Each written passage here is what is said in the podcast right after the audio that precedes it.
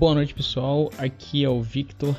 Esse é mais um episódio do nosso podcast que eu vou passar a chamar de Quarto Torto, que eu estava chamando de, de Café e Conversa, né? Mas eu uh, eu pensei num outro nome mais bacana que também concatena com uma outra iniciativa minha que eu tenho.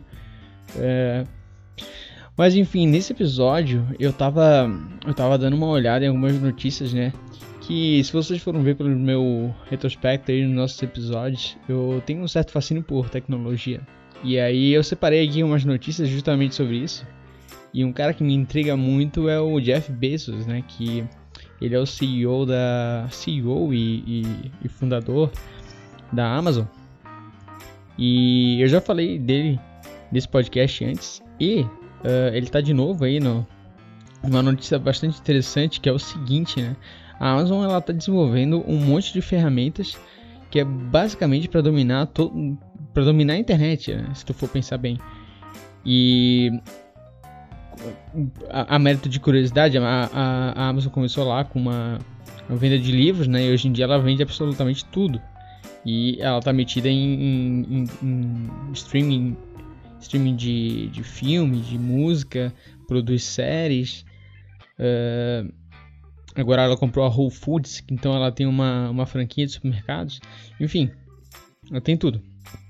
E aí agora uh, o Jeff Bezos ele está sendo muito criticado a Amazon, né, por um todo. Já estava sendo criticada por aquela situação dos trabalhadores, que uh, ele, ele aumentou lá o, o salário mínimo do, de todos os todos os funcionários, mas aí no outro dia ele tirou vários bônus e tal. E nessa notícia agora, ele está sendo criticado porque um funcionário, um funcionário da Amazon, uh, de forma anônima, ele fez um post no, no Medium, no The Medium. O que, que é o The Medium? O Medium é um, é um site que hospeda blog. Né? Então um monte de gente vai lá e, e, e, faz o blog no Medium, que é uma plataforma bastante uh, frequentada justamente para desse tipo de conteúdo mais independente menos tendencioso mais. É justamente para as pessoas assim que uh, são um pouco céticas da, aos meios assim tradicionais de, de consumo de informação. Mas enfim, aí no Medium, esse, esse uh, funcionário da Amazon, de forma anônima, ele expressa lá uma preocupação dele, que ele passou a saber dentro da, dentro da Amazon que o Jeff Bezos, a Amazon, estava negociando com a polícia dos Estados Unidos para vender o, a ferramenta de reconhecimento facial da Amazon. E o motivo para isso ser tão grave é que oferece uma, uma baita de uma vulnerabilidade para certas liberdades uh, civis né, dos cidadãos. Aí alguém vai dizer, tá, mas se não está fazendo nada de errado, então por que tu tá temendo? Então por que tu não deixa as pessoas escutar? Mas aí, isso é um questionamento que, na minha opinião, não, não procede, porque se tu não tá fazendo nada, por que tu não permite a polícia uh, arrombar a tua porta e entrar na tua casa? Porque a tua casa é um, é um santuário, é um lugar inviolável perante a lei, certo? Assim, uh, a lei ela fala privacidade, a privacidade ela, ela se estende além do físico, ela se estende além, além da tua casa né, o teu, os teus registros telefônicos, de internet, teu histórico no, na internet, tudo isso aí é privacidade, correto? O, aí, pô, aí tu tem lá um celular, vamos supor, que tem a ferramenta de reconhecimento facial, e daí tu sabe que, primeiro, quando tu usa, tu o programa ele vai lá e te pede permissão. E se tu nega, tu não consegue usar. Então tu meio que não tem uma opção. Tu tem que aceitar uh, as condições de uso do programa, correto? Daí, nessas condições de uso, que ninguém lê nos termos de uso, vai lá dizer que a Amazon pode pegar essa informação e vender para quem quiser. Aí a Amazon vai lá e vende para a polícia. O grande problema é vender, né? aquela informação. Realmente, o, o, Facebook, nesse ano inteiro, né, perdeu bastante valor de mercado em função dessas práticas de, de venda de, de informações, né? E, e os usuários, né, a população, no final das contas, é quem fica... Uh, fica refém, né? Um cara muito interessante de, de ouvir falar sobre essas questões de privacidade é o John McPhee. Lembra do anti antivírus, o antivírus McPhee que vocês têm? Que eu tenho, todo mundo tem esse McPhee, que é um, uma desgraça para instalar. é do John McPhee. O John McPhee é um cara, ele é um libertário lá, é, quase pirado, assim, um cara bem, bem peculiar, assim.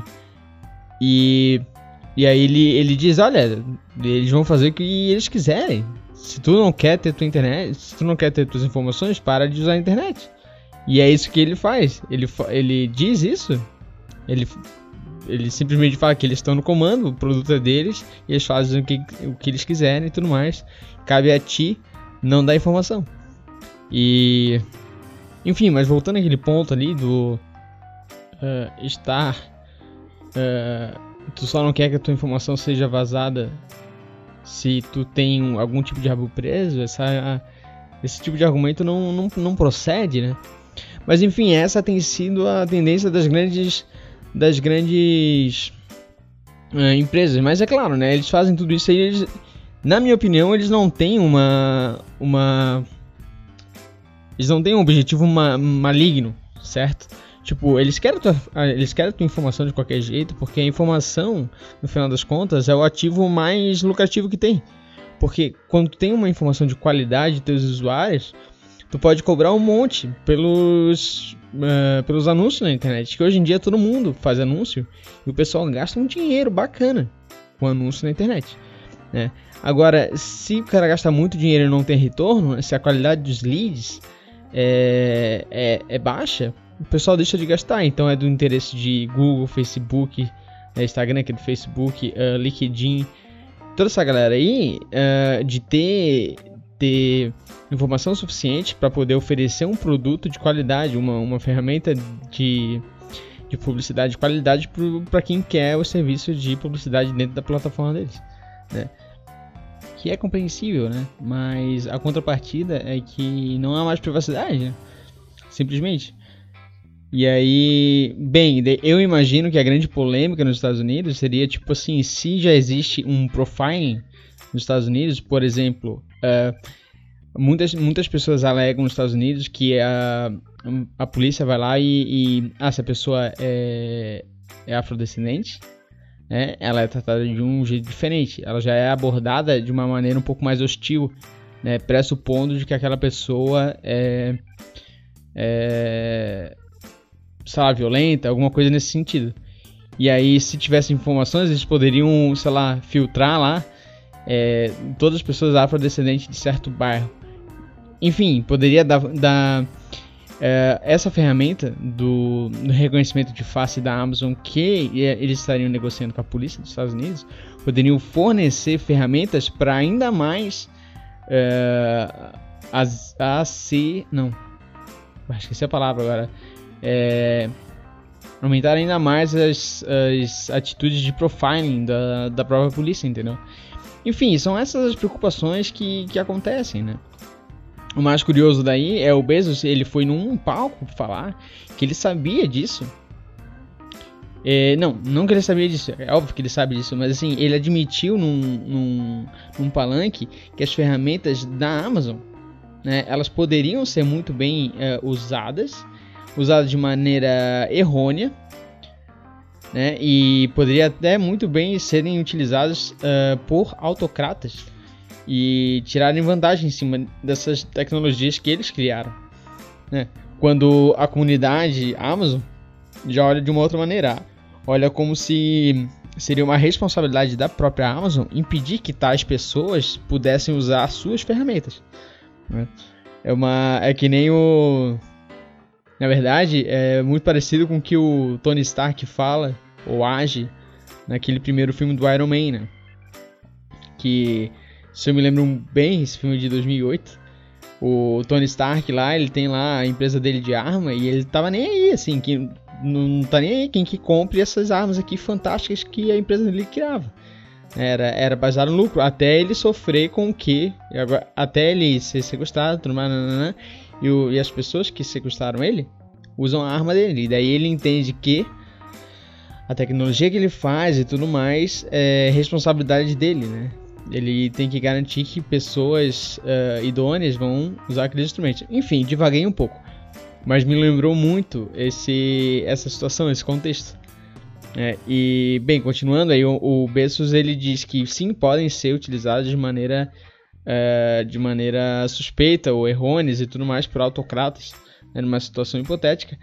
Mas aí é, o autor do, do artigo é, diz que, é, em vez de ele dizer que dizer maneiras com que a Amazon vai prevenir esse tipo de uso, o Bezos ele simplesmente sugeriu que a Amazon esperaria a sociedade se manifestar de uma maneira assim é, natural contra o mau uso das ferramentas dele. Na verdade, assim, o que ele falou é a gente tem essas ferramentas, quem usar, quem, quem quiser usar, usa. Se alguém fizer besteira com as nossas ferramentas, a sociedade é, por si só vai condenar esse tipo de uso. É. Na verdade, lavou as mãos, né? E aí muita gente criticou ele, a Amazon por si só, né? E nessa mesma, nesse mesmo viés, né, um, um segundo empregado do, de, uma, de uma empresa que não é muito famosa, a Microsoft, falou também que a Microsoft estava negociando um contrato de 10 bilhões de dólares para hospedagem de para serviços de hospedagem para o Departamento de Defesa dos Estados Unidos. E, e também trouxe polêmica pelos mesmos motivos, né? Quando é, eu o que eu entendo por, esse, por essas manifestações que é o seguinte: existe uma grande desconfiança da grande população, da grande massa nos Estados Unidos. Uh, existe uma grande assim um, um, grande ceticismo da grande massa uh, contra o governo.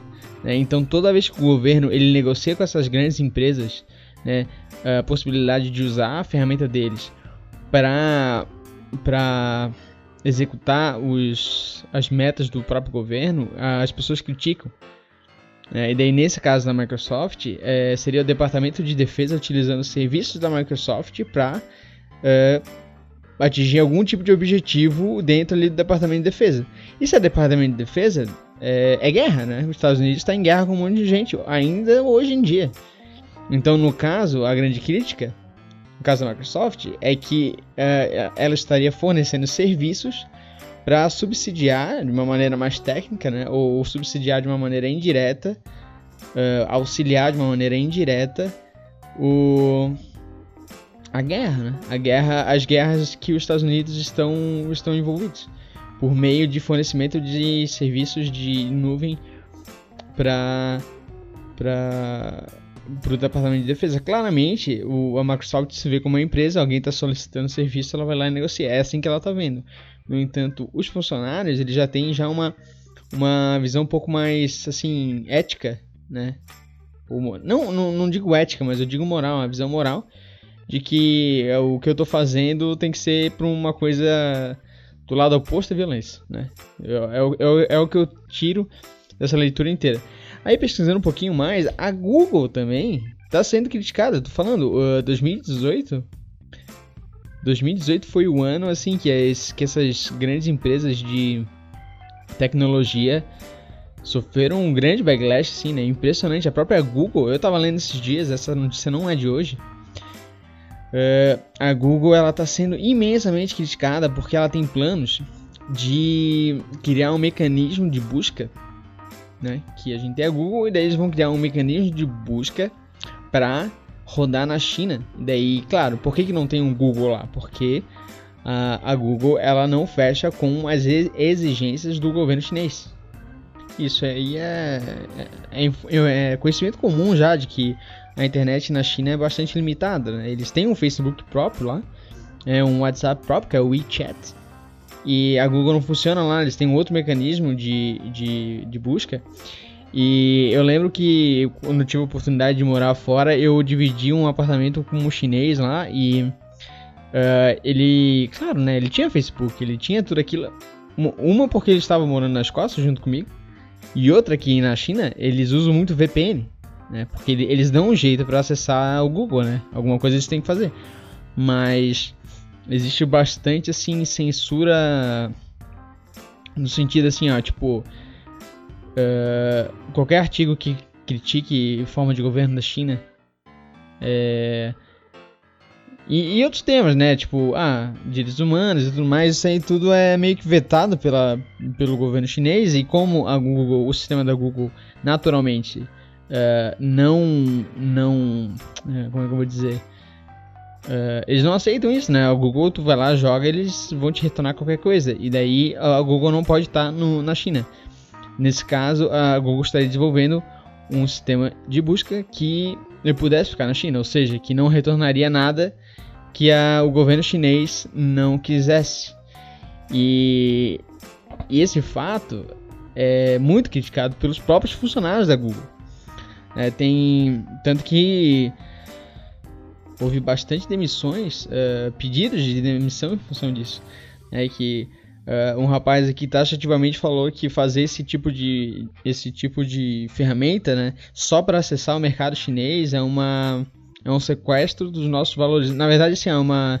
O que ele quis dizer é basicamente uma venda, venda da alma ao diabo em função do acesso ao mercado chinês. Que, meu Deus do céu, não, o mercado chinês é absurdo de gigante e intocado, né? Intocado pelo mundo, mundo externo. Sabe que a China, a China tem o melhor esquema do mundo, porque assim, uh, as pessoas que exportam na China, né? A gente vê assim um monte de produto, ah, vem da China, vem da China e tal, tal, tal. Essas empresas que, que exportam, elas por lei não podem comercializar para o mercado interno. Porque assim, as pessoas que as empresas que uh, exportam, elas ganham bastante isenção fiscal na China, desde que não vendam para o mercado interno. É, então eles têm o um melhor esquema, porque assim, uh, todo mundo lá é incentivado por, por incentivo fiscal a abrir empresa e exportar. Né? Então trazer dinheiro de fora para dentro. Né? E, e com isenção fiscal tudo fica mais barato né, o custo deles, mão de obra e tudo mais, é mais barato. Então eles conseguem manter o preço embaixo, lá embaixo, por isso que é tudo barato. E incentiva as pessoas a, a criar empresa. E incentiva capital externo. Né? No entanto, a população em, por si, ela só não é uma situação muito favorável para elas. Né? O mercado interno é muito deficiente. Uh, resumo da ópera. Resumo da ópera é que essa né, nessa nossa era assim ó, de internet e tudo mais, quem toca o nosso mundo é Google, é Amazon, é Facebook e tudo mais. E daí essa galera tem uma responsabilidade assim, jamais antes vista, eu diria. É que, sei lá, até 10 anos atrás a maior empresa do mundo era. Era o que? Coca-Cola? A responsabilidade era, era outra. Né? Mas. Bem, isso foi de tecnologia. Eu dei uma cansada de conversar sobre tecnologia. E dessa nós vamos pra. Vocês viram. Vocês viram toda a polêmica do Bansky? Tô. Tô meio fascinado. Retomei meu, meu fascínio pelo Bansky recentemente. E. O Bansky é aquele artista. Uh, ele faz arte de rua, né? Fazia, faz ainda arte de rua uh, uh, por, toda, por todo o Reino Unido. E aí a grande pegada, a grande notícia no caso, foi com uma pintura dele bem famosa, que é aquela da guriazinha largando um balão, que o nome, o nome da, da obra é Girl, Girl with Balloon. Ela foi, ela, ela já tinha sido vendida, né? Ele fez e vendeu. É, o Bansky, que é um cara que critica muito o mercado, Teve uma vez que ele teve que pagar.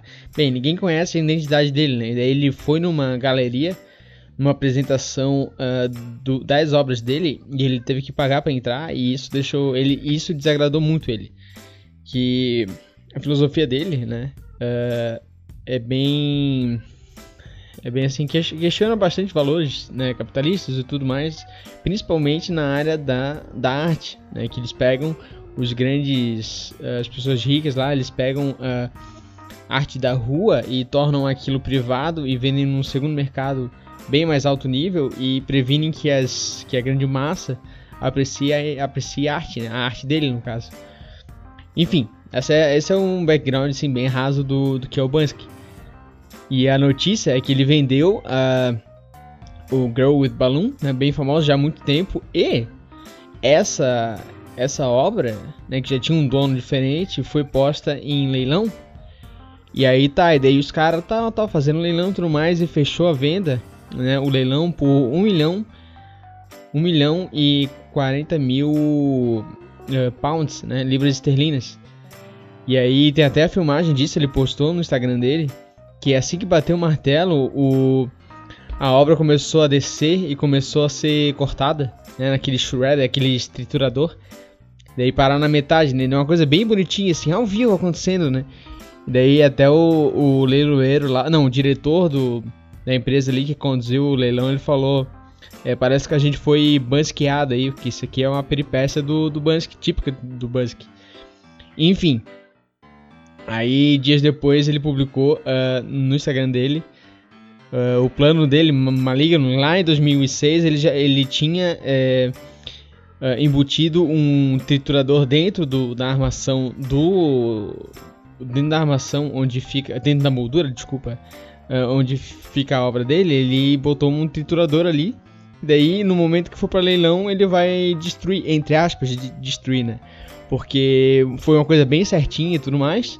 Né? Não, não, destruiu completamente a, a, obra, assim, né? E o interessante é que a galeria, ele, a galeria é, deu a opção para a compradora, que foi uma mulher, uma, uma colecionadora de arte uh, da Europa, uh, deu a opção para ela desistir da compra e ela falou que não, eu quero manter. Eu quero manter uh, a compra. E, e faz todo sentido, porque a obra agora é, é típica do Bansky, na verdade. Não é simplesmente um desenho, é uma, uma manifestação. É uma manifestação, né? É, uma, é um statement do Bansky, típica do Bansky, e tornou ainda mais interessante. E o curioso é que essa obra que agora ela é transformada, ela não é mais. Ela não é simplesmente a guria com uh, a guria soltando balão. Ela é a guria soltando um balão e triturada, né? E daí eles, eles chamam isso aí uma obra transformada que daí eles deram um novo título, que é Love is in the Bin. É, o, o, amor tá na, tá, na, tá na lixeira. Que daí tu faz isso, né? Tu, tu pega um papel, tu bota no triturador e cai no lixo. E, e foi concedido lá o certificado Pest Control, que é o que é a autenticação do Bansky. Então a obra tem o selo de, de obra original do Bansky. E a, e a moça ela manteve a, manteve a compra e tudo mais. E claro que ia manter, né? Porque pensa, tu tens uma obra do Bansky que é completamente não ortodoxa, né? E, e tu tem esse registro que, que é ímpar, né? Jamais isso aconteceu antes. E é claro, a primeira coisa que, que me vem à cabeça é óbvio que isso aí vai valer mais de um milhão de, de pounds no futuro. Tanto que tem uma, tem uma empresa chamada. Ai, perdi aqui. My Arts Broker. Que eles. Sabe o que, eles fazem? Eles revendem peças originais, né, obras originais do Bansky. E depois dessa. Dessa peripécia toda, as peças é, aumentaram de valor só porque é do Bansky.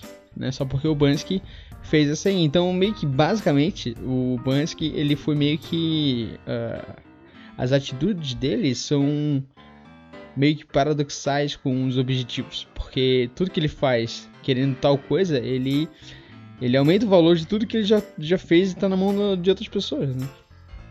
E, mas é assim, é muito interessante, a gente presenciou a gente presenciou história com isso aí, porque tudo registrado, né? Enfim, achei bem interessante isso aí que o, que o Bansky fez, porque o cara é imprevisível, né? O bicho é uma marca fantástica, na verdade. Isso me fez retomar um, um documentário que eu vi, que era o Exit Through the Gift Shop, que é sobre um, é um documentário que é um cara, que eu acho que é Pierre o nome dele, um francês, que ele o bicho tá numa condição meio assim, ele tá com dois ou três filhos e tal, e, e, ele é um cara viciado em pegar a câmera e filmar. Mas filmar quem? Filmar artista de rua. E daí ele, ele traça esse objetivo. Enfim, ele pega lá no início, ele começa a andar com todos os, os artistas de rua que ele conhece ali. Eu não lembro qual era a cidade que ele se situava. Só sei que nessa empreitada dele, ele foi conhecendo todos os grandes nomes assim do, do grafite, né, na época. Um, um monte de cara conhecido, assim. E aí, num certo momento do, do um monte de cara conhecido e acidentalmente achando, assim. E os caras não eram conhecidos na época, eram, eram artistas que se tornaram fantásticos, né? Fizeram os seus nomes uh, depois. Mas enfim. Em um certo momento do, do documentário, ele traça um objetivo que é uh, entrevistar o Bansky. E o Bansky, logicamente, mora em Londres. E, e ninguém sabe quem que ele é e tudo mais. Então é um, é um inferno pra achar o cara, né? Mas enfim, ele, ele consegue tudo mais, conversa bastante, daí que a gente consegue ter uma certa assim, intimidade, saber como é que ele pensa e tudo mais. É bem interessante mesmo, bem interessante. E o, o legal desse documentário é que tu meio que tu, eu pelo menos, eu comecei a ver esperando conhecer um pouco mais do Bansky, mas na verdade é, a gente acaba vendo o, a história de origem, né? O, a história de origem de um, de um artista chamado Mr. Brainwatch. Que esse cara, esse cara, é, o Pierre, que, que ficava filmando, ele eventualmente fez a transição para fazer sua própria arte. Né? Ele pegou, quer saber, eu vou fazer isso aqui também. É, é, ele estava tão inserido naquele mundo que ele passou a fazer e no final das contas ele fez, ele passou a ter um próprio estilo, assim bem assim, ó, sem regras, é, repleto de cores, assim bem, me parece um, me parece uma versão evoluída do Andy Warhol, né? Vassol, Warhol, sei lá. Mas enfim, e daí é um, é um filme assim que parece que tem um plot, um plot twist, um documentário com plot twist pra mim. Né? Que é uma coisa única, que tu começa a ver uma coisa esperando, espera, tu começa a ver um documentário esperando uh, ter mais informações sobre aquela cena e tudo mais, e principalmente saber um pouco mais do Bansky, e tu acaba vendo o, a origem né, do, do zero até estabelecimento do artista chamado Mr. Brainwash. Muito bacana, o nome é Exit Through the Gift Shop. Uh, se eu não me engano, tem no YouTube pra ver. Mas enfim, eu acho que eu acho que me alonguei nesse, nesse episódio aí. E vou ficando por aqui a gente volta na próxima. Valeu, até mais.